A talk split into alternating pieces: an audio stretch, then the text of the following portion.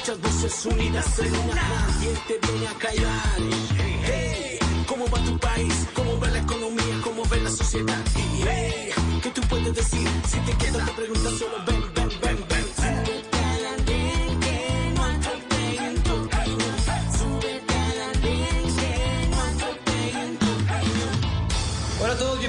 Estamos subidos en el andén de Blue Radio, como ustedes saben, para que no atropellen la opinión. Gracias por acompañarnos en esta noche, eh, viernes, para hablar de las dos tormentas que está teniendo Colombia por estos días. A ustedes, gracias por acompañarnos a través de Blue Radio, de BlueRadio.com, a través de las estaciones de Blue en todo el país, Noticias Caracol ahora y también en el Facebook Live de los domingos. Les digo las dos tormentas que está viviendo Colombia estos días. La del tercer pico de la pandemia, el tercer pico de la pandemia del coronavirus, porque estamos viendo todos los días casi eh, 400 o más de 400 muertos diarios, no bajamos de los 15 mil contagios, ya casi nos acercamos a los 20 mil contagios diarios y la situación en las ciudades por la ocupación de las unidades de cuidados intensivos está siendo dramática. Pero alrededor de eso, enfrente a eso, o también como consecuencia de eso, como consecuencia de la pandemia, pues nos han puesto sobre la mesa, nos han mostrado las cartas de una nueva reforma tributaria, la reforma tributaria del gobierno del presidente Duque que ha causado como les digo, una tormenta, un tsunami impresionante durante todos estos días, desde que la presentaron la semana pasada, por las eh, propuestas que trae generalmente para aumentar el recaudo, sobre todo, dicen algunos, de la clase media. De eso vamos a hablar un poquito esta noche, si es una clavada, como se dice popularmente, para la clase media o no, si es conveniente, si es necesaria, si es urgente como han dicho algunos, pero eh, frente a esa reforma pues hay una convocatoria a paro, que es lo que nos lleva a hablar esta noche. La convocatoria de paro el próximo 28 de abril por cuenta de la reforma tributaria. ¿Es responsable, es irresponsable, es conveniente, es inconveniente convocar unas marchas en el país, convocar a una movilización para la próxima semana contra esta reforma? Pues de eso vamos a hablar esta noche aquí en el andén. Para eso ya están subidos en el andén. Andrés Carmona, Marta Gredo y Juan Sebastián Ortega. Andrés, buenas noches, ¿qué tal va todo? Muy buenas noches, eh, un saludo para Marta, para Juan Sebastián, un saludo para los oyentes aquí en Blue Radio y gusto de estar aquí siempre. Bueno, Marta, Marta en Popayán, buenas noches, ¿cómo van las cosas allá? Hola, hola a todos y todas, muy buenas noches, Andrés, Juan Sebastián, eh, bueno, aquí súper subidos al andén, bueno, y saludo a Juan Sebastián. Juan Sebastián, buenas noches. ¿Cómo van las cosas? Hola Ricardo, buenas noches. Muy bien, gracias a Dios. Un saludo a todos, a Marta, a Andrés y a todas las personas que nos acompañan en la audiencia. Bueno, empiezo preguntándoles sobre esa conveniencia. Empiezo preguntándole a Andrés, la irresponsabilidad o conveniencia de convocar a un paro nacional estos días. Hay incluso voces que están pidiendo que la protesta sea más larga, que la protesta sea indefinida, pero estamos viendo cómo, uno, la alcaldía de Bogotá dijo, hombre, pensémoslo un poquito mejor, no, no, no vayamos a una movilización tal cual la conocemos, pensemos otras formas de manifestarnos. Eh, y hay llamados de todos lados a que la protesta no se haga por las consecuencias que puede tener en el colapso hospitalario que hoy está viviendo el país. ¿Debería convocarse a ese paro o no o debería frenarse la convocatoria, Andrés?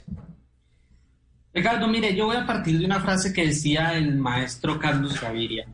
Él siempre decía que en Colombia todos los días había una razón para protestar. Sí. ¿sí?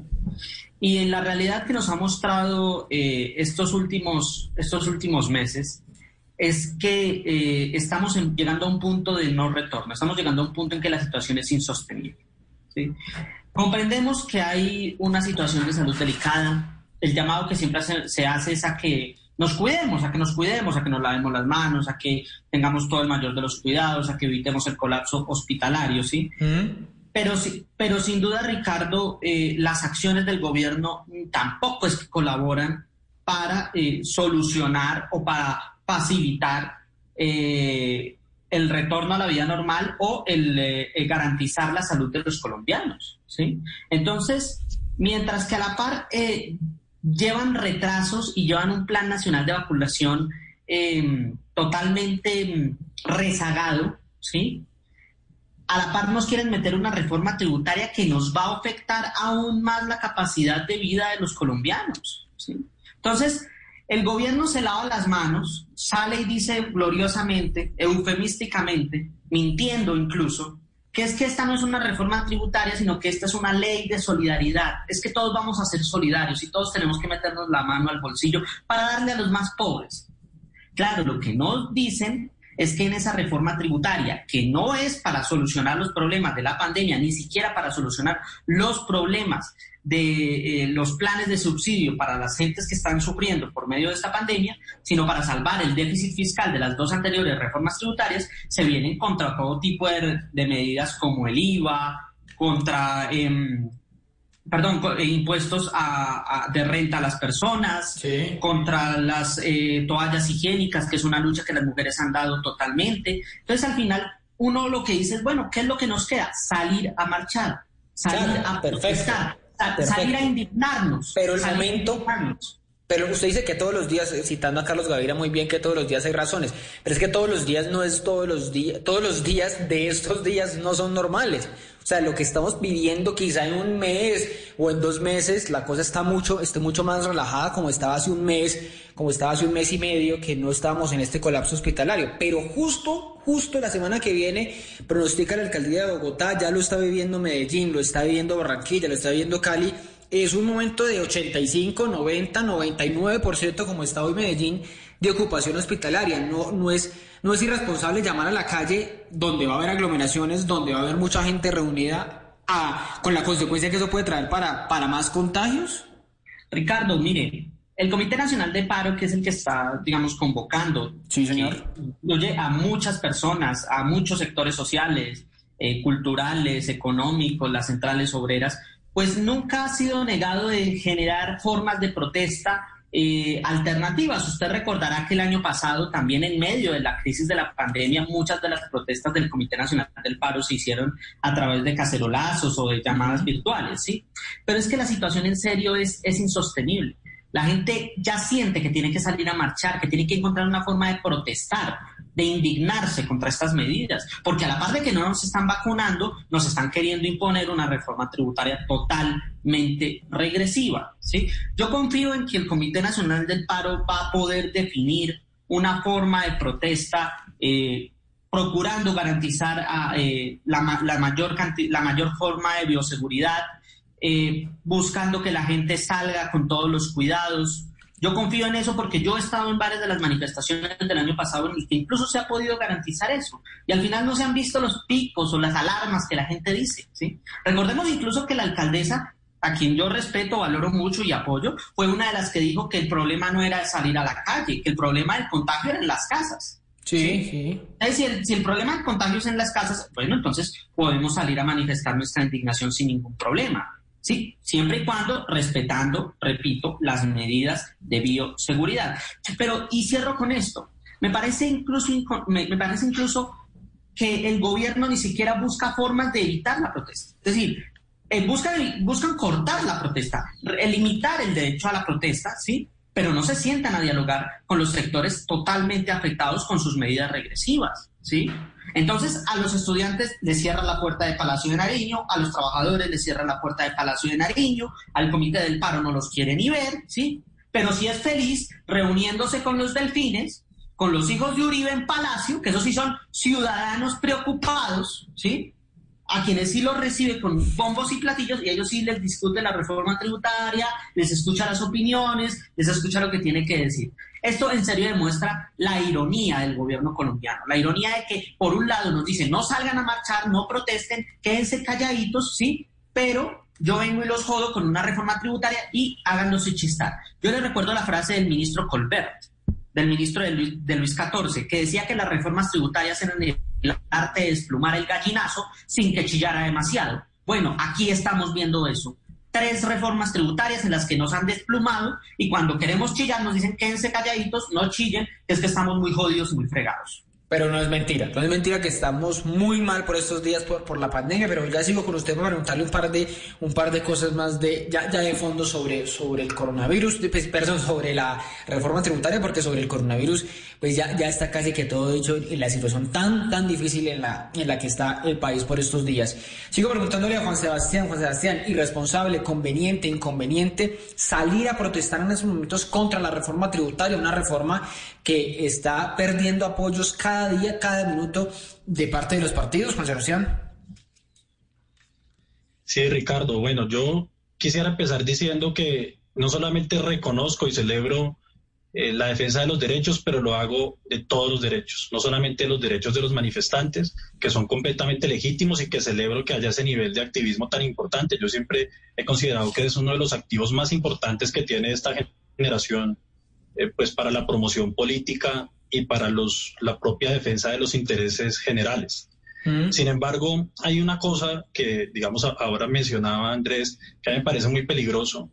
Realmente es eh, decir que porque el gobierno actuó mal, entonces también nosotros vamos a actuar mal sin importar las consecuencias, básicamente.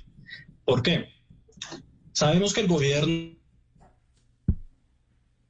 no planteó una reforma tributaria muy malas, tiene cosas malas, regulares, buenas y muy buenas un par también.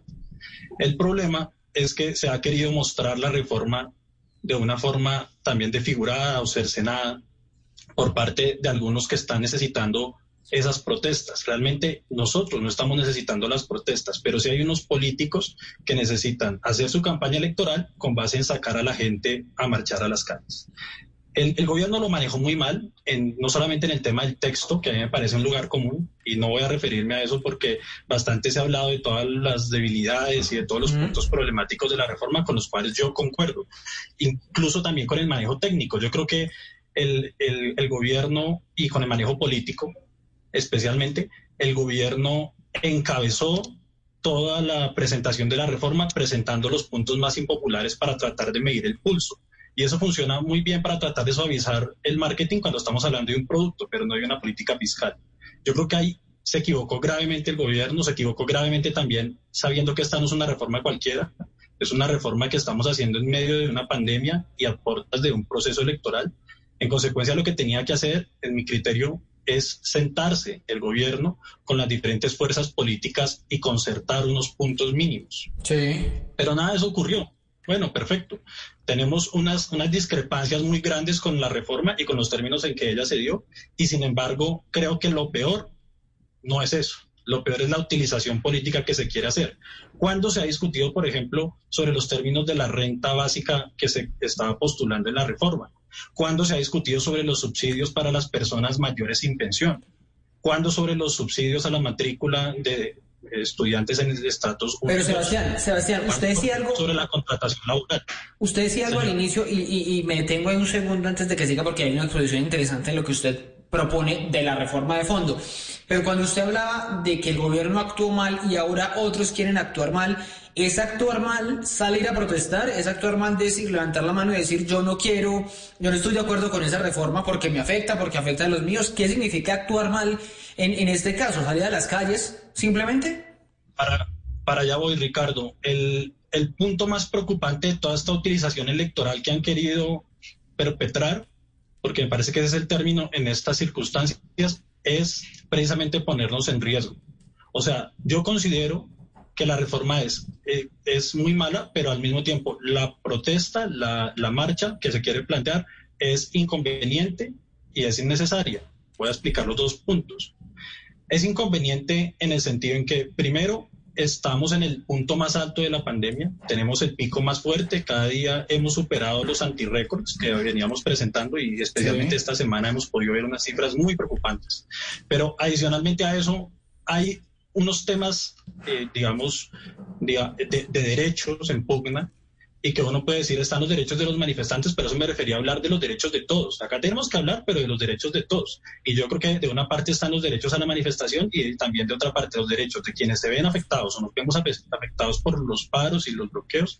Y ahora también los derechos de muchas personas que aún vacunadas o sin vacunarse siguen estando muy vulnerables al virus y, las cuales tienen también derecho a que no haya un, evento de propagación masiva o muchos eventos. Incluso aquí se habla, es, Gustavo Bolívar hablaba en estos días de un paro indefinido por oposición al paro de 24 horas que se planteaba por parte de las centrales obreras. Yo creo que en uno y otro caso lo que hay aquí es un abierto desafío a las medidas sanitarias y de regulación, porque siempre igual va a haber un toque de queda eh, vulnerado y además de eso van a haber pues, unas medidas eh, unas medidas que van a ser innecesarias en el segundo punto que me refiero es porque aquí la presión es de carácter electoral. Ya cambio radical el Partido Liberal el Partido de la U incluso y pues la oposición en el Congreso de la República han demostrado claramente que no van a apoyar esta reforma. Y en consecuencia lo que hay aquí es que demostrarles a los políticos que los ciudadanos estamos activamente ejerciendo una veeduría y lo segundo, que no vamos a tolerar medidas irrazonables e inequitativas como algunas de las que se planteaban en la reforma y que ya me referí. Bueno, ahí, ya lo vuelvo, yo vuelvo con usted porque estaba perdiendo la comunicación ahí con, con Sebastián, pero quiero escuchar también por primera vez a Marta eh, sobre este punto. Inconveniente, conveniente, salir a manifestarse sobre una reforma que, bueno, todos lo han dicho, todos lo han ido mencionando, muy impopular, muy eh, eh, rechazada por muchos sectores del, del, país, incluso por sectores del partido de gobierno, pero algunos dicen absolutamente necesaria en estos momentos. Marta. Bueno, empezar diciendo que la movilización eh, es, es, una movilización digna, es una movilización que realmente eh, es provocada además por las acciones del gobierno. O sea, ¿cómo me van a decir que un, un IVA del 19% en los servicios públicos Tú lo acabas de decir, Sebastián, Juan Sebastián, en semejante pandemia, en semejante crisis económica de las clases más pobres, de las clases medias, entonces ahora nos van a clavar un IVA del 19% de los servicios públicos. Dos, pensiones, a declarar renta. ¿Cómo? Por Dios, ¿Cómo nos van a poner a, declarar renta a, nuestros pensionados que son los más vulnerables? Eh, eh, tres, a declarar renta a partir de los 2.400.000 y en, desde el 2022, desde millón... 700, millón 400. Entonces... Bueno, eso tiene, eso tiene unos matices, ¿no? Porque, porque es sobre los ingresos. Ahí estamos viendo... 2 millones 600, la actualización que presentar. Realmente va a afectar esta reforma tributaria se acaban las deducciones, sobre tasa la gasolina. Imagínense ustedes, yo vivo en una ciudad como Popayán. Popayán ya tiene una sobretasa a la gasolina y ahora nos ponen otra sobretasa a la gasolina. No, yo creo que realmente la indignación que produce esta reforma tributaria es una indignación eh, supremamente grande porque, digamos, no solamente afecta a, los más pobres, sino que ahora lo que pretende esta reforma tributaria es definitivamente acabar con la clase media. Aquí está tocando sectores que siempre toca, pero los está tocando de una forma mucho más dura, mucho más... Pero por eso hay que salir a la calle, Marta, en medio de una pandemia como, como esta más, más, más, más, más, más dura nos está tocando directamente a las clases medias esta reforma tributaria. Por supuesto, la protesta social es un derecho fundamental. Eh, y hay que, hay que hacer un llamado también a salvaguardar la vida. Pero aquí yo quiero poner también en, en, contraste dos cosas. Aquí nos están hablando, incluso en la reforma tributaria, se están hablando de los famosos días sin IVA. ¿Cuántos días, cómo hemos visto los días sin IVA en los centros comerciales, en las calles? ¿Cómo mm. los hemos visto? ¿Cómo los hemos vivido? Son días donde hay aglomeraciones gigantes. comerciales y que también, digamos, se han prestado para eh, contagios masivos. Eh, en este momento, pues sí nos encontramos en un crecimiento de los contagios, por supuesto, eh, y digamos que esta es una tercera ola que no solamente está afectando a Colombia, sino en América Latina completa. Hay miles de razones para movilizarse, por supuesto, pero digamos que hay que hacer dos llamados. El primero, a quien se salga a movilizar, que salga de una manera supremamente biosegura a los organizadores de la marcha también a que pues la gente guarde la distancia respectiva, utilizar las mascarillas, los tapabocas, que tengan sus respectivos alcoholes, bueno, en fin. Marta, pero si se critica, si se critica el día sin IVA no es criticable, no es ser criticable también la misma marcha, no es lo mismo, no es contradictorio rechazar uno y, y, avalar el otro. Por supuesto que va a ser criticable, pero además eh, digamos que la, la, ciudadanía tiene una indignación tan grande en este momento que así, yo creo que así los gobiernos locales, departamentales y el gobierno nacional hagan el llamado a que la ciudadanía no se movilice y la ciudadanía va a salir a movilizarse. Entonces hay que hacer el llamado a que se movilicen de una forma biosegura. Eh, pero también hay que hablar de manera real y concreta. Este cambio pues no lo vamos a ver con, la movilización. Nosotros tenemos que ver reflejada la verdadera movilización es el 22, en el año 2022. Ahí es donde tenemos que ver la verdadera mm. movilización ciudadana. Porque ya sabíamos el gobierno hacia dónde iba. Este gobierno, desde el principio del gobierno, vimos que empezó a acabar, a atacar a las clases pobres, a la clase media, a terminar con la clase media. Y pues esta es la estocada final. Bueno, ahí abro, ahí un debate entre todos. Decía que este gobierno definitivamente es como la canción de Daddy Yankee, que les encanta la gasolina. Entonces, ponen esta reforma tributaria y sale el decir que la docena de huevos a, a 1.200, a 1.800 pesos. Por supuesto que la ciudadanía... Ese es el problema. Pero ahí abro, ahí abro el debate con una cosa, Andrés, una cosa que dice Marta y advierte, no, es que esto hay que solucionarlo en las elecciones, esto es de, esto es depende del 22 y no le está dando la razón entonces a lo que acaba de decir Juan Sebastián, que esto es un interés simplemente electorero, un interés, la convocatoria a las marchas, las críticas a la tributaria, es un interés puramente pensando en las elecciones del 22, Andrés, ¿no es eso? ¿No es, no es, no es hacerle el favor a unos políticos? no, no, no, no, no, no, Eso, eso primero, eso primero es una concepción muy errada de Juan Sebastián. Y yo parto de decir lo siguiente, Juan Sebastián, ¿usted en qué país está? ¿En Colombia o en Dinamarca? ¿Sí? Es decir, es decir, este no es el paraíso en la tierra. ¿Sí? Es decir, usted considera que los partidos políticos, como ya salió Cambio Radical, el partido de la U y el Partido Liberal a decir, no, nosotros no vamos a votar eso, ¿eso implica que eso ya se murió?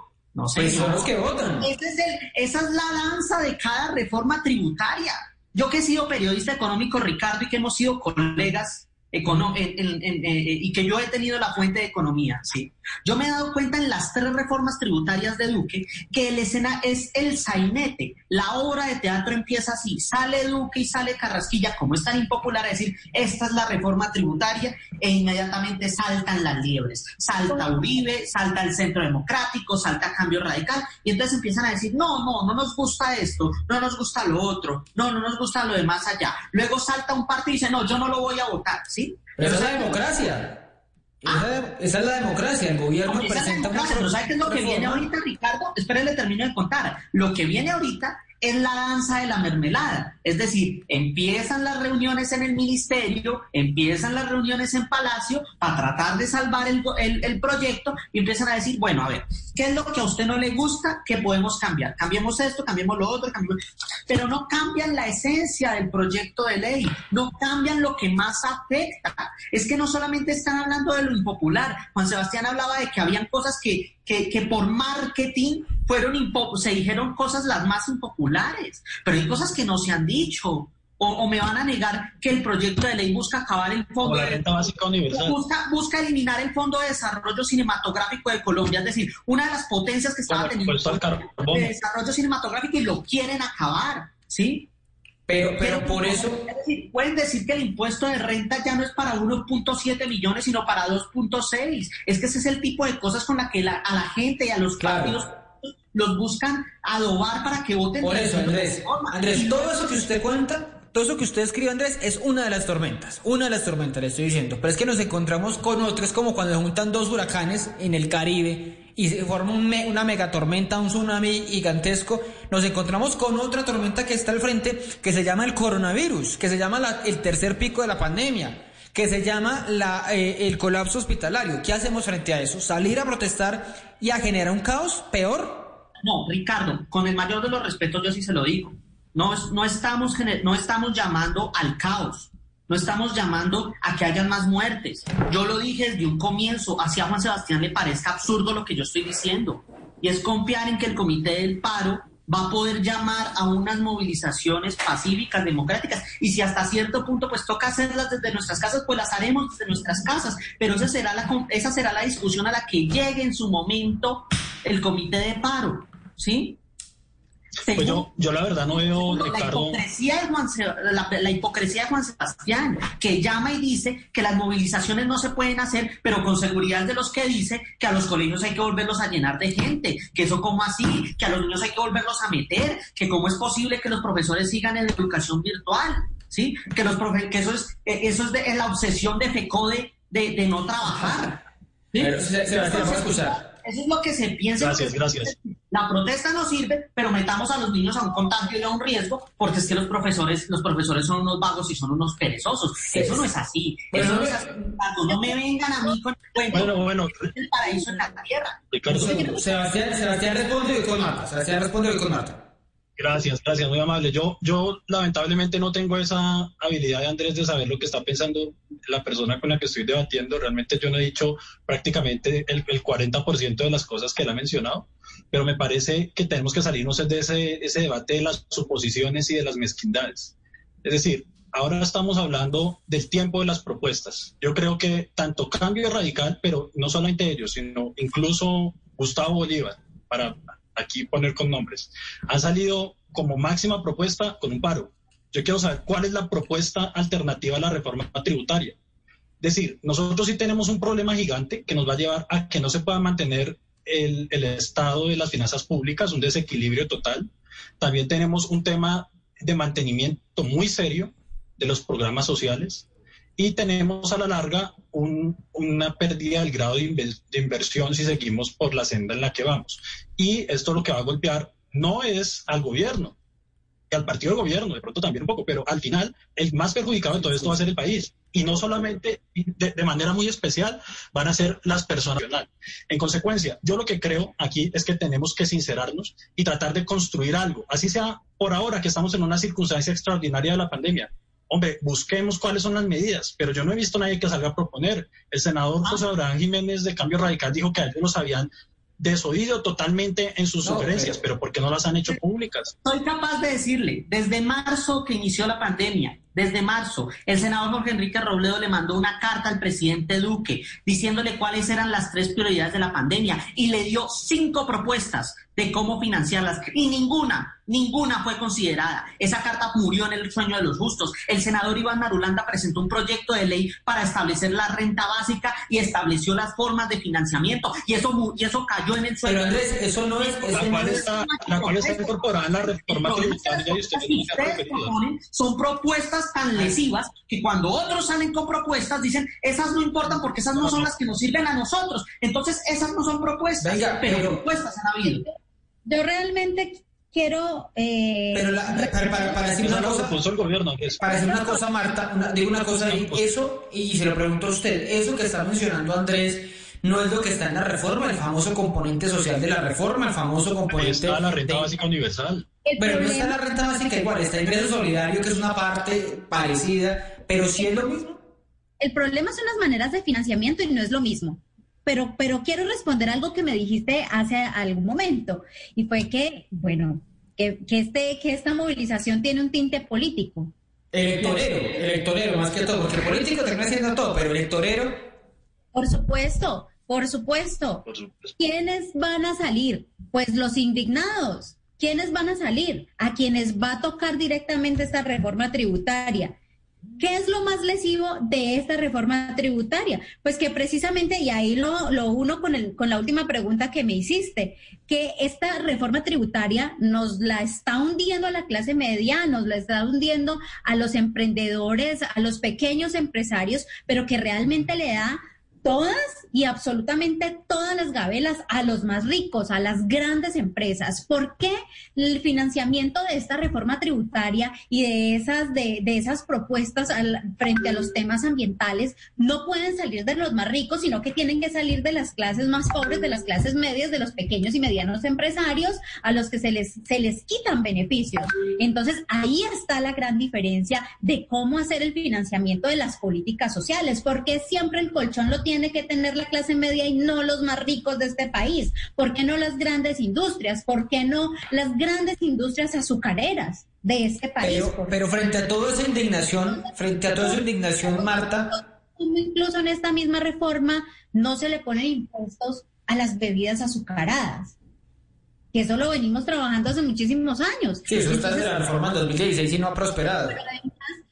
Pero además, la propuesta de renta básica que estamos haciendo es una propuesta totalmente eh, que no tiene nada que ver con lo que se presentó desde el Partido Alianza Verde con el senador Iván Marulanda. O sea, una renta de 80 mil pesos mensuales, que es el cálculo que se ha hecho de 80 mil pesos mensuales para semejante clavada que nos están metiendo en temas tributarios y eh, en temas de IVA. O sea, es, es supremamente exagerado. Pero mire, mire, mire, Marta, mire, Marta, a las, a las familias, a las, a las familias más vulnerables está previsto que se les devuelva, Marta de las clases más ricas, de las empresas más grandes, de los emporios económicos de este país y no de la clase media que cada vez más pierde más. Pero está previsto, está previsto un componente social supuestamente para que se les devuelva a las clases sociales vía devolución del IVA, para que haya un ingreso solidario, para que sigan existiendo todos esos, todos esos beneficios, todos esos subsidios que existen hoy. Pero para financiar todo eso se necesita una reforma tributaria que es la que está generando esta, este, este rechazo tan grande. ¿Qué hacer? ¿Qué hacer sopesando las dos cosas? ¿Qué hacer para poder garantizar una financiación del país y no clavar a la clase, a la clase, a las clases menos favorecidas? Pues recurrir a la clase media, que es lo que están recurriendo en estos momentos en esta, en esta reforma, en esta reforma tributaria. Pero frente a eso, nos enfrentamos, Juan Sebastián, con la crisis de la pandemia. No hay una forma de decirle a la gente, bueno, proteste en su casa. Ahí están las redes sociales, que es un mecanismo valiosísimo de, indignación y de protesta. Por redes sociales se han caído algunas iniciativas. Se cayó alguna vez una reforma a la justicia por reforma por, las redes sociales. No hay otras formas de protestar en estos momentos, ser un poquito más inteligentes, como mencionaba también Andrés al inicio, de, de creativos, y no irnos para la calle, aglomerarnos todos, a juntarnos todos. Y la, experiencia nos muestra, Ricardo, en, España recién empezó la pandemia, ustedes recuerdan que el, gran problema del gobierno fue permitir las aglomeraciones. En, en, Brasil el propio Bolsonaro, acá de pronto me da la razón Andrés, pues generó unas protestas frente al Palacio de Planalto y ahí fue el acabose de la, del contagio. Hmm. Es decir, nosotros tenemos una gran cantidad de espejos como para estar ignorándolos en el momento más crucial y más determinante de toda la pandemia que hemos sufrido. Ahora bien, yo creo que hay muchas cosas para hacer. Yo he hablado mucho de, los temas de gasto. Eh, yo creo que hay muchas cosas para recortar, altas consejerías, consulados y demás. Pero también otra cosa que no se ha discutido mucho, la simplificación tributaria. Eso trae que el sistema no sea tan regresivo porque los más ricos no van a poder eximirse de pagar haciendo alguna triquimela. Pero lo que yo creo aquí también es que tenemos que ser conscientes que esto muchos lo están viendo es como una oportunidad. Están haciendo puro oportunismo electorero y lo que van a tratar de hacer es pescar en río revuelto, eh, lastimosamente tratando también de eh, crucificar a, unos sectores como si fueran los autores de, de una reforma que supuestamente quiere acabar con una clase, que yo creo que esto no es verdad, tampoco es que acabe con la clase media, esto nos afecta a todos y ya expliqué por qué, creo que esto podría generar la pérdida de grado de inversión, podría generar el, desequilibrio total de las finanzas públicas y demás. Luego, todos estamos aquí involucrados, a todos nos interesa que haya una solución real y lo que yo creo, y aquí para terminar, yo creo que se, eh, y estoy muy de acuerdo con Marta en eso, aquí el paro más importante es el paro del abstencionismo y eso es lo que esperamos en 2022. Bueno, me voy, despidiendo, me voy despidiendo aquí, haciendo unas preguntas. no se lo voy a hacer a Juan Sebastián porque ya evidentemente no va a marchar, pero se lo hago a Marta y a, Andrés y me responden cortico, simplemente para que me cuenten qué, cómo van a hacer. ¿Cómo van a salir a protestar o cómo van a manifestarse el 28? ¿Qué tiene pensado el 28 si es que finalmente eh, va a salir Andrés? Pues mire, Ricardo, yo sí con las consideraciones que tome el Comité del Paro, que con seguridad deben estar discutiendo con las autoridades nacionales, mm. em, teniendo en cuenta los riesgos. Eh, surge la posibilidad de marchar, yo salgo a marchar. ¿sí? Además que yo le voy a ser muy franco, para que Juan Sebastián se eh, aprenda un poco sobre movilizaciones populares, eh, esto no se hace así a la ligera y a la locura. ¿sí? Muchas veces en el comité del paro, las recomendaciones que se hacían es, si usted, si usted, pero salía gente a marchar, salían grandes cantidades de gente a marchar, cuidándose, protegiéndose. Yo vivo solo, entonces yo puedo salir a marchar sin problema, ¿sí? Entonces, en ese tipo de cosas, vuelvo insisto, confío en que las, eh, el desarrollo de las próximas semanas se dé para que el Comité del Paro pueda dialogar y pueda resolver cómo va a ser... Eh, bueno, pero usted cómo va a marchar en la calle, si va a marchar en la calle. Yo pensar que está en Dinamarca. Yo sí salgo a marchar en la calle, porque es que yo estoy indignado, yo estoy muy molesto. ¿sí? Además estoy muy molesto con un gobierno que nos clava una reforma tributaria y llegó primero la vacuna de la tributaria que la vacuna del COVID. ¿sí? Y son tan descarados que en este momento el plan de vacunación no está avanzando y se los estaba salvando la vacuna china que ni siquiera se había considerado en las primeras. Andrés, hay cuatro millones de dosis aplicadas y no hay un solo impuesto cobrado. Vamos a decir que primero llegó la vacuna, la vacuna de la tributaria que la vacuna de, de, de, de los laboratorios. Hay cuatro, dosis, cuatro millones de dosis cuatro millones en primera dosis. Sí, millones, dosis, dosis, no vacunadas. Y el, plan de y, y, el plan de vacunación decía que teníamos que tener ya seis en las, en las dos dosis. Es cierto, y estamos en la mitad. Ni se va a cumplir la mitad de este, este pero la tributaria todavía sigue, siguen veremos. Marta, ¿cómo a marchar para despedirnos esta noche de ustedes? Pero primero que todo, hacerles llamado a quienes se movilizan a que, se, a que nos movilicemos de manera pacífica, a que demos un mensaje de realmente eh, qué es lo que la ciudadanía qué es lo que quiere eh, un pueblo pacífico, un pueblo que realmente está indignado con estas acciones de gobierno que nos van a llevar a la bancarrota a varios sectores eh, de la ciudadanía, a varios sectores eh, de pequeños y medianos empresarios en Colombia. dos, a quienes se movilicen, pues hacerles el llamado también a que lo hagan de forma biosegura, usando doble tapabocas, utilizando su alcohol, conservando la distancia y bueno, tratar de, en la medida de lo posible, de eh, quien salga, pues que no llegue a su casa, que haga una, una pequeña cuarentena, a quienes vivan solos, pues mejor aún, eh, sobre todo siempre cuidando a nuestros adultos mayores y a quienes tengan, eh, bueno, las enfermedades de base que los más afectados y afectadas en este país. Pero bueno, entonces hacerles un llamado responsable a la movilización ciudadana, un llamado a hacer una movilización pacífica, pero definitivamente como ciudadanos y ciudadanas tenemos que pronunciarnos frente a esta reforma tributaria que es nefasta para la economía de este país. Bueno, pues a Marta, a Andrés, a Juan Sebastián, muchas gracias por estar subidos esta noche en el andén. Veremos cómo salen esas movilizaciones. Primero, qué tan numerosas son, qué tanta convocatoria hay, si se termina repitiendo la historia del 21N, que aparte de las manifestaciones en las calles hubo cacerolazos, que eso fue lo, lo, lo, que fue también muy valioso, un cacerolazo en esos momentos contra la reforma tributaria. Imagínense el mensaje que podría, que podría enviar, el mensaje tan contundente que podría enviarle al gobierno de los partidos políticos, pero también veremos qué efecto tiene esas, esas, marchas finalmente en los contagios. Juan Sebastián, Marta, Andrés, un fuerte abrazo para ustedes. Nos seguimos hablando, nos hablamos en la próxima. Cuídense mucho, cuiden a muchos, a sus familias en estos días difíciles de, de, la pandemia. Y a ustedes muchas gracias por acompañarnos estos minutos. Ya seguimos hablando de marchas, pero de las marchas de Chile. A ustedes gracias. Ya seguimos en la antena de Blue Radio. Si ustedes los jóvenes no asumen la dirección de su propio país, nadie va a venir a salvárselo, nadie, nadie.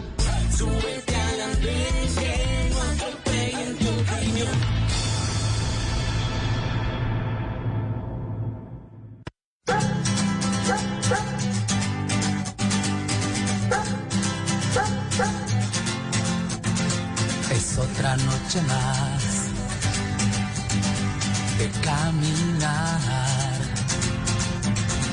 Es otro fin de mes novedad.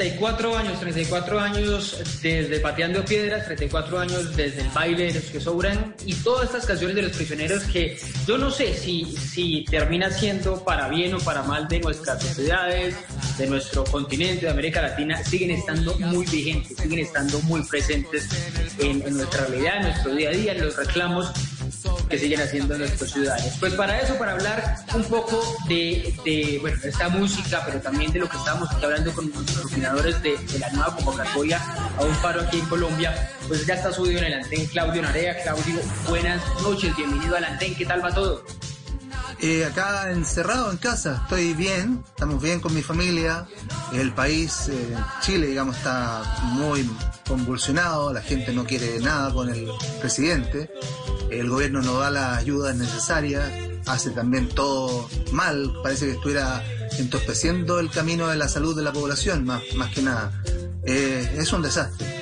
Sí, no me diga, pues ya le voy a preguntar todo, todo eso de, de, de, lo que está pasando en Chile y porque Chile inician las movilizaciones del 2019 y termina llegando ese eco aquí, aquí a Colombia recientemente. ¿Está en Santiago? ¿Los saludos de Santiago? ¿Dónde está en este momento? En Santiago, sí, vivo en Santiago. Está en Santiago. Oiga, Claudio, me, me gusta mucho saludarlo, me gusta mucho recordar con usted muchos de esos momentos que, que, que, muchos vivimos con los prisioneros, pero que volvimos a vivir en la actualidad cantando muchas de las canciones de ustedes. Y le quisiera preguntar un poco de lo que estábamos debatiendo aquí con los opinadores de, de la ANTEN, ya que usted estaba hablando de, de cómo está la situación en Chile, que se parece un poco a cómo está la situación en Colombia por la convocatoria a una o por la llamada a una nueva reforma tributaria que va a haber en Colombia, una nueva, eh, nueva, eh, nuevo paquete de impuestos que va a haber. Es irresponsable, que es la pregunta que le estábamos haciendo a nuestros eh, oyentes y seguidores, es irresponsable convocar a marchas, convocar a un paro nacional en medio de una pandemia, en medio del tercer pico, la tercera ola que estamos viviendo de, de contagios. ¿Cómo sopesar esos dos derechos a la protesta, pero también a la salud en estos momentos, Claudio? Es, es difícil la situación, o sea, muy difícil. Yo creo que la gente acá en Chile debería estar en las calles manifestándose contra el gobierno, pero también hay un riesgo muy grande. Entonces, yo creo que esta situación hace que esto sea más insostenible, más complejo todavía, porque no, no, no hay como, yo no podría decirle a la gente salgan a la calle en realidad, porque hay que cuidarse. De hecho, estamos en cuarentena acá en, en Chile, en Santiago, o sea, yo no sé, pero en Santiago por lo menos debiéramos estar todos bastante guardados, digamos, en casa. No sucede así en la práctica, porque la gente eh, tiene, tiene, que trabajar, o sea, no hay, no hay, los que pueden se quedan en casa. Entonces, la gente, el resto de la gente está trabajando, no, no hay mucha protesta en realidad, como debiera ser, porque está cada vez peor, hay gente que está pasando hambre, eh, hay gente que está sin trabajo, mucha gente, entonces no está, y, y el gobierno tampoco ha dado las ayudas necesarias. ¿Cómo Chile, Chile está a punto de ir a una, una, jornada de elecciones? Bueno, iban a ser ahora en abril, pero se tuvieron que mover a mayo por toda esta, por toda esta coyuntura. ¿Cómo está el país? ¿Cómo están ustedes previendo esas elecciones eh, y previendo la situación eh, que, han vivido? Obviamente estamos viviendo una pandemia, pero también ustedes, Chile ha sido destacado, por lo menos aquí en el continente, como un ejemplo en, el, plan, en el plan de vacunación. ¿Cómo el país preparándose para, para esas elecciones? ¿Va a influir en algo esa, esa, esa vacunación tan acelerada? Mira, se supone que se corrió para que en mayo estén mejor la, las cosas, pero yo no sé si, no veo yo que se vaya a lograr. Ahora, en, en, me refiero a que bajar mucho los casos, ¿no? Sí. Eh, no creo que lo, se logre bajar de aquí a unos días más, unas semanas más, los casos, pero lo, lo cierto es que la gente sale a trabajar, aunque hay cuarentena, eh, sale a trabajar y, y toma los el transporte colectivo, entonces hay siempre un riesgo y va a haber un riesgo también el día de las votaciones. Pero yo creo que eso se va a mantener, o sea, pienso que, que no van a seguir dilatando este asunto las elecciones eh, porque está claro, o sea, la, la, gente igual sale todos los días y se, se arriesga a contagiarse. Sí, pero, pero, pero en esa, en esa elección que va a haber en, en mayo, que la movieron para mayo, esa elección va a verse influida por la vacunación, por esa vacunación tan acelerada. Usted me dice que, que, que la presidencia, el presidente Piñera ha incumplido muchas de las ayudas, pero está vacunando. ¿Eso va a influir en algo positivamente para el gobierno? Eh, pregunto. para el gobierno, no sé, pero yo creo que espero que la vacunación sea efectiva. O sea, mucha gente se ha vacunado, pero no se espera, digamos, que mientras más vacunados hayan, eh, necesariamente haya una inmunidad de rebaño por, por esa razón. No, parece que no. Eh, lo que he leído, digamos. Yo no soy para nada experto en el tema, pero, pero creo que ojalá que la gente se cuide y que ojalá que podamos en mayo estar votando. Eh, ha, ha perdido un poco el impacto inicial esto de las votaciones, veo yo. ¿ah? O sea, como que ya el tema se transformó, no, no es el tema, digamos, que se habla día a día, sino que ahora es el tema de, de un tercer retiro de los fondos de pensiones para poder sobrevivir. Muchas personas necesitan eso, o sea, la- los fondos de jubilación ahora están destinados a más bien a sacarlos para comer, para pagar la- las cuentas. Sí, que ustedes están tras, tras esa posibilidad de un tercer retiro de las, de las pensiones para, para poder eso, sobrevivir. Muchos, muchos en Colombia, bueno, una vez aquí una opinadora de, de la Andena, aquí en la Andena de Opinadores Jóvenes cada, cada semana, decía sobre esa, sobre esa situación que vivió Chile, que, que termina siendo, como le digo, un eco en todo el continente, porque aquí también hubo protestas pensando en ese modelo mismo de Chile.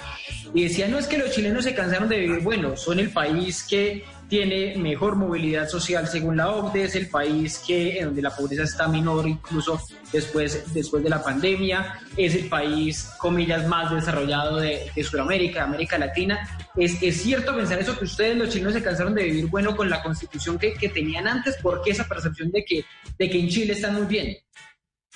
es una percepción, es una percepción equivocada, porque en realidad las cosas, o sea, tenemos una apariencia de bienestar. Eso sí, la gente tiene televisor eh, en colores, antes, antes no existían eso, pero televisores, tiene, tiene, se, se ha se han endeudado para comprar ciertas modernidades, no, a eso me refiero. Y por otro lado, hay, hay una carencia muy grande, en- en, por ejemplo, en el tema de las jubilaciones, o sea, la gente gana una miseria, los, los abuelos ganan una miseria eh, que no les alcanza para nada. O sea, por ejemplo, un arriendo barato puede costar 300 mil pesos y 300 mil pesos es el sueldo mínimo. O sea, alguien que, que se vive como esclavo. Hay mucha gente que vive como esclavos acá en Chile. Mientras algunos hablan de la modernidad y de que todo va bien. ¿Me entiendes? O sea, eh, a través de la televisión se muestran cifras, pero no, no es real con lo que sucede, porque hay mucha gente que gana el sueldo mínimo, que son como 300 mil pesos, y eso no te alcanza ni para arrendar una vivienda. Sí, ese es el, ese es el drama, ese es el drama de todo, toda América Latina. Entonces, ¿usted cree que, por qué, cuál es la razón que lleva a movilizarse de nuevo en Chile? Usted me dice que han bajado las, las razones para volver a movilizarse, pero ¿qué lleva a que la gente vuelva a salir a las calles? ¿Qué lleva a que las canciones de ustedes, cuando cantaban ustedes en Los Prisioneros, ahora ustedes están, Claudio y, y Miguel, eh, eh, en otra historia? ¿Qué lleva a que ustedes, las canciones de ustedes sigan vigentes? ¿Usted qué, qué siente cuando lo- la música de ustedes que cantaban en época de dictadura hoy se siga cantando? Yo creo que la- bueno, las canciones de los prisioneros tienen ese mensaje social. eh, nosotros vivíamos en dictadura, pero hoy día yo creo que, por lo menos mi sensación, porque yo en los años 80 sabía que había un dictador y todo, pero hoy día hemos, yo he vuelto a sentir algo incluso peor que en esa época. O sea, ahora veo con más claridad que, que estamos en un- en un- con un gobierno que parece dictadura, que hay una impunidad de los ricos, una impunidad de, de ciertos delincuentes de cuello y corbata. O sea, en el fondo están. Acá la justicia está hecha para encarcelar a los pobres. Los pobres se van a la cárcel, los ricos muy, muy rara vez. Entonces, tienen formas de eh, evadir impuestos, todo es como legal, ¿no? ¿Me entiendes? O sea, pero te robas cualquier gallina y una gallina o en un supermercado te robas un queso y te vas a la cárcel. O sea, es todo, está todo hecho para encarcelar pobres. Entonces, la gente se aburrió de eso, de la desigualdad, de la injusticia, de la impunidad de los, de los ricos. Entonces, hay muchas razones para salir a las calles. El punto es que hoy día no están dadas las condiciones de salud para salir a las calles. Y de eso, muchas de, de esa, de esa sociedad, usted me dice que, que hay cosas que, que se asemejan, que usted lo hacen sentir pe- peor que, que, que en la dictadura. ¿De eso qué cree que sigue vigente? ¿De eso de, de- de la época de Pinochet, de la época tan difícil? de Porque es que había unos atropellos, obviamente, a, a los derechos humanos, bueno, los desaparecidos sobre todo. ¿Algo de eso se mantiene en la sociedad chilena de hoy? Eh, bueno, de hecho, en las protestas, ¿cuánta gente ha, perdido los ojos? han disparado los, la policía, los carabineros acá en Chile son una policía eh, política. O sea, no, no le, digamos, nuevamente, o sea, la, la gente que sale a manifestarse ha estado expuesta, han perdido ojos, han perdido eh, a veces dos, dos ojos por estar ahí, incluso pasando por ahí, porque los carabineros disparan a la cara. Y eso, digamos, es el, el responsable es Piñera, el responsable último sigue siendo Piñera y alguien que da esas órdenes, digamos, los carabineros los, los que mandan. Y, y eso queda ahí, o sea, perdiste los ojos y, y ¿qué pasó? Nada, pues, no hay justicia. Eh, Claudio, ¿a ustedes por qué nunca les pasó nada? ¿Cómo se salvaron de esa dictadura de Pinochet teniendo letras tan duras eh, eh, en una sociedad que era tan cerrada en ese momento? ¿Cómo se salvaron de, de ser víctimas de ese mismo régimen militar de, de Augusto Pinochet en esos eh, difíciles años 80?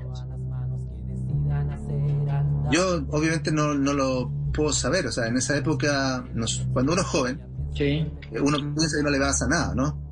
Uno piensa que es cierto. nada nos puede pasar. Entonces, yo creo que esa es una de las razones por las cuales no, eh, no teníamos temor.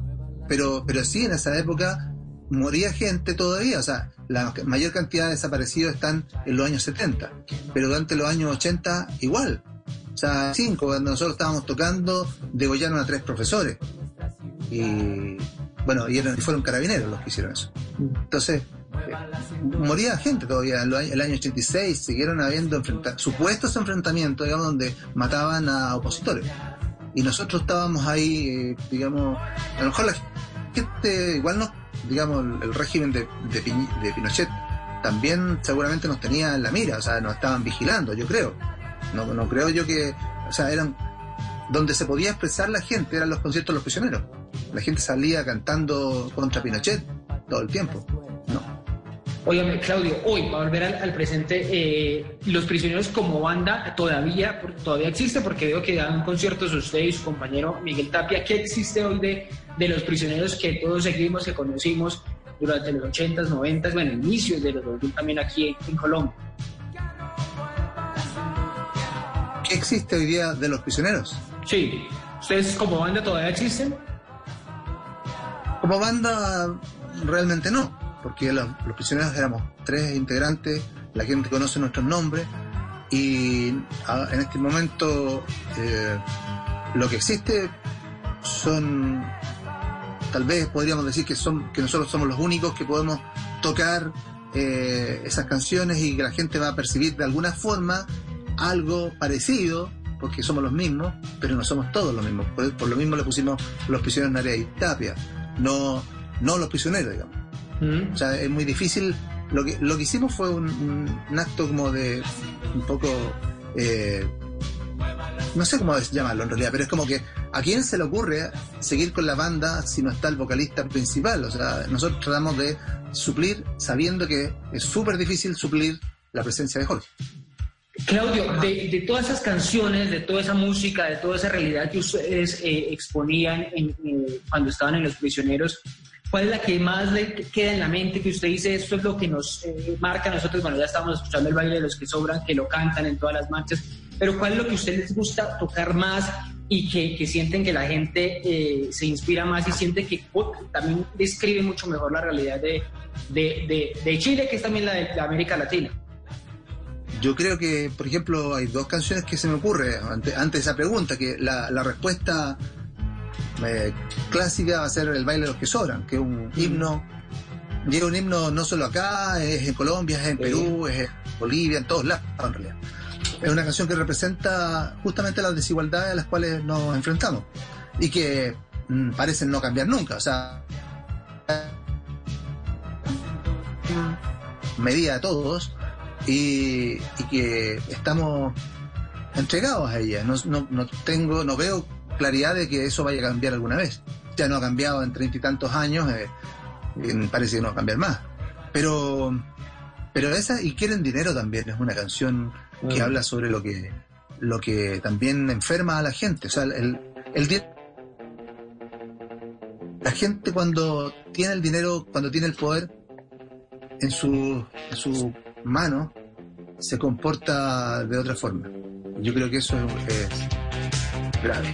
Claudio, un par, un par de, de, preguntas finales para hablar de, del presente. En la primera los vimos, bueno, vimos a, a, vimos a usted, creo que estaba también Jorge en, en, la serie documental de, Netflix de, Rompan Todo, hablando de esa historia del rock en español de, América Latina. ¿Cómo, ¿Cómo ve hoy el rock en español, el género, frente a una competencia, una, a un género imponente, eh, prevalente en estos momentos como, como el reggaetón. ¿Hay espacio para, para seguir haciendo rock en español aquí en nuestros países? O sea, el espacio para seguir haciendo música de la que sea está. El tema es que el público se ha ido, yo creo que ha ido perdiendo la capacidad de la capacidad de escuchar.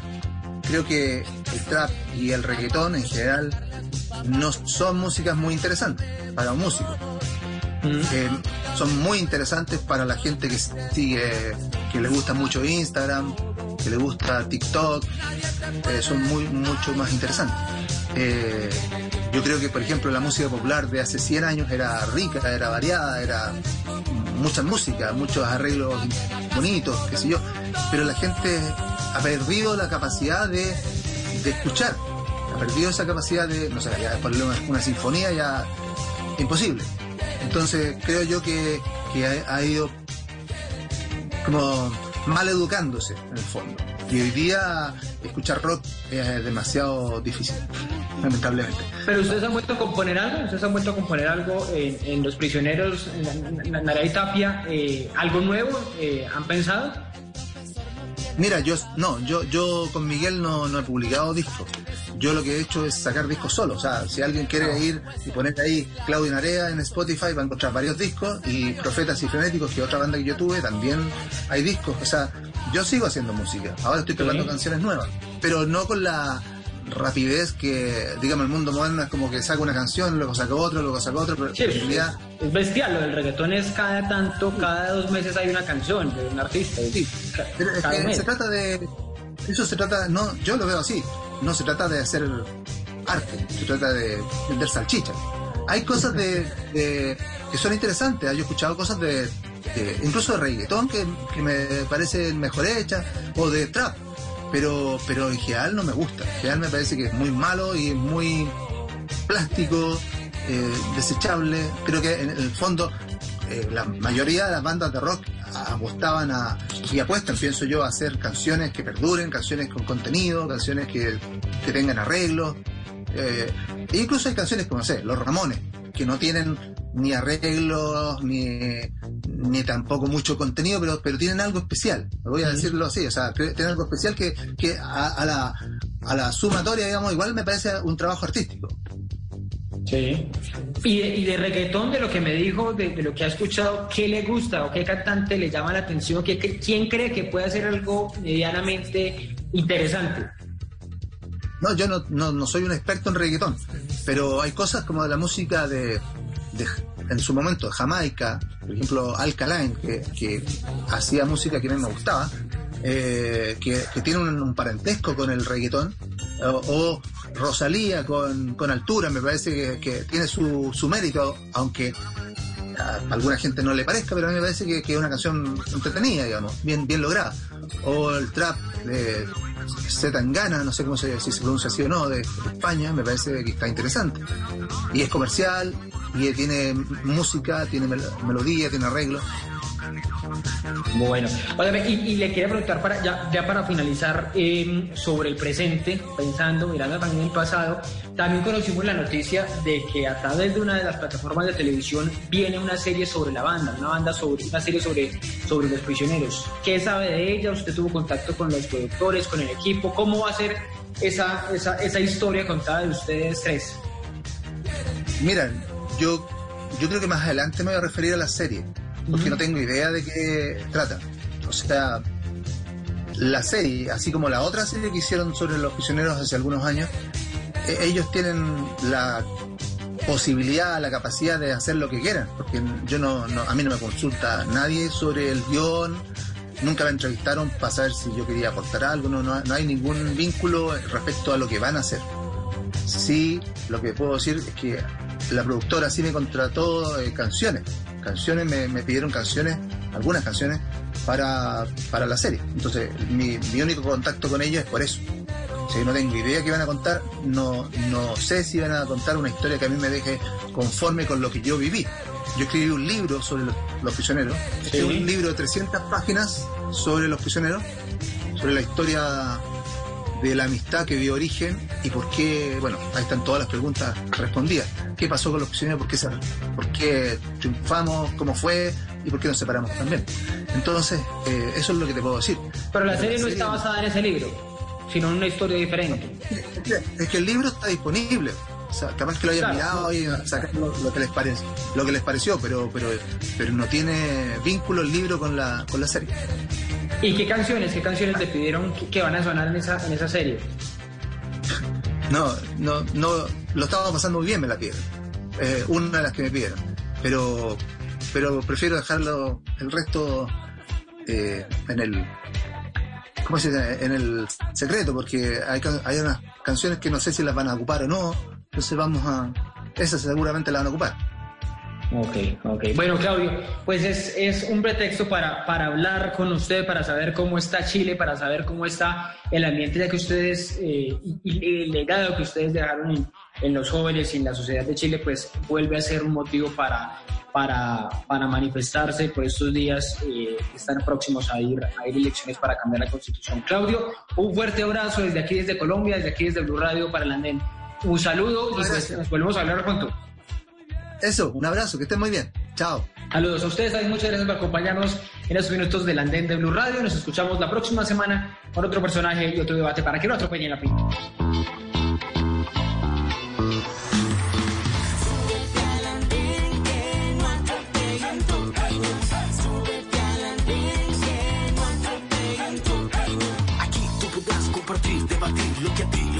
Nos pueda interesar.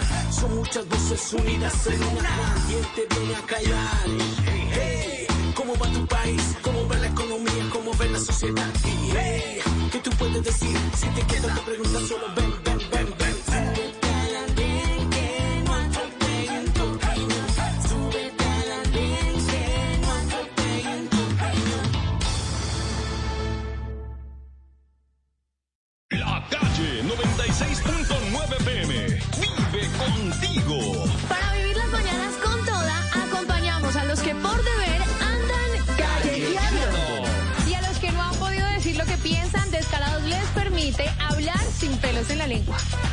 Y así todos los bares estén cerrados, para eso está Barra Libre, para divertirnos.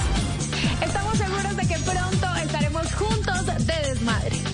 Escucha la calle 96.9 PM.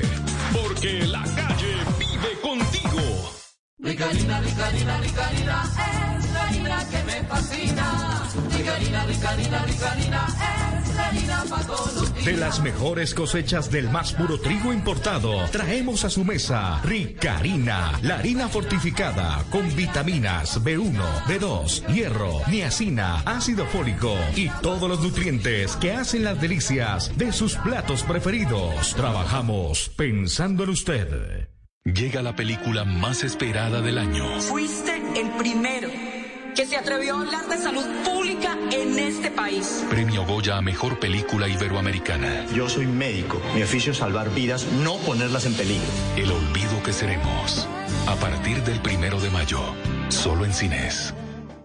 A lo largo de este primer año de pandemia encontraron las autoridades que los síntomas de ansiedad, de estrés y depresión fueron los que más aparecieron en las llamadas de consulta al gobierno nacional en la línea de atención del COVID-19. ¿Cómo enfrentar estas problemáticas? De eso estaremos hablando en Generaciones Blue. Generaciones Blue, este domingo a las 12 del día. Generaciones Blue por Blue Radio y bluradio.com. La nueva alternativa.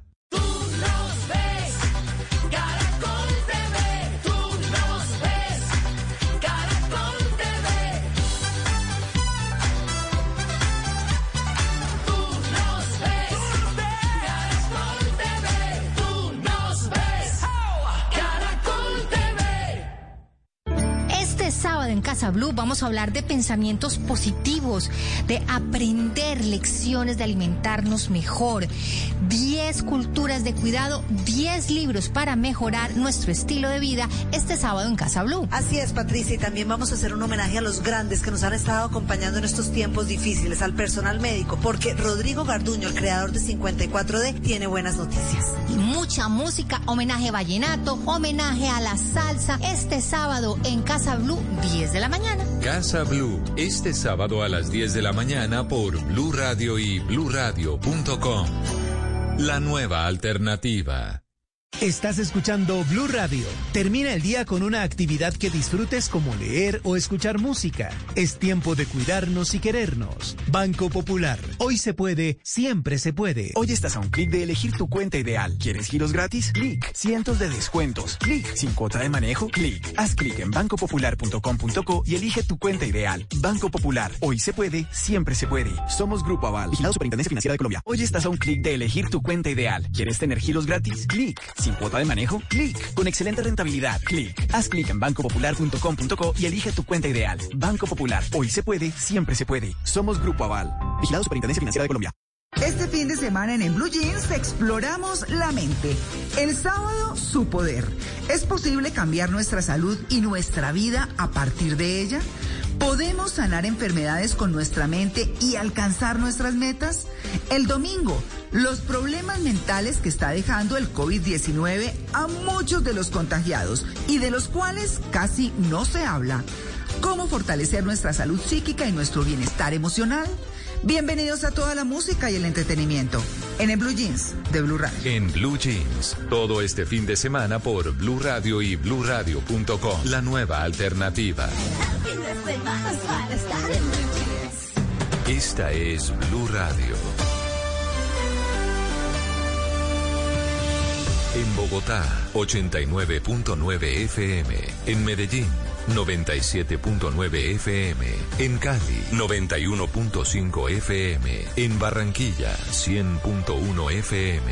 En Cartagena, 1090 AM. En Bucaramanga, 960 AM. En Pereira y el norte del Valle, 89.2 FM. En Tunja, 103.1 FM. En Villavicencio, 96.3 FM. En Armenia, 89.2 FM. En Norte de Santander, 97.7 FM. En Neiva, 103.1 FM. Y en Córdoba, 96.0 FM. También en bluradio.com. En Facebook, Blue Radio Colombia. A través de Twitter en arroba Blue Co. Y en la señal de TDT.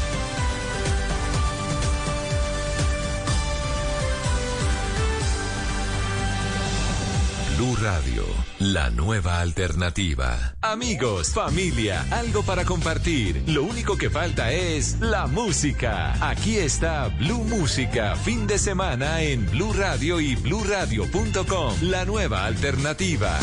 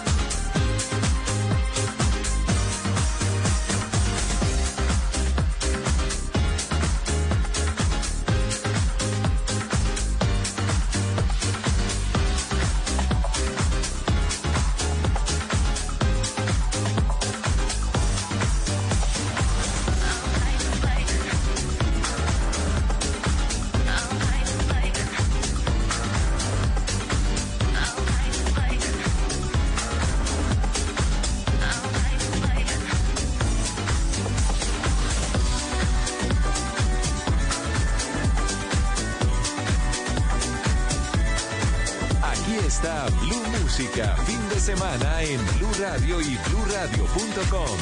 La nueva alternativa.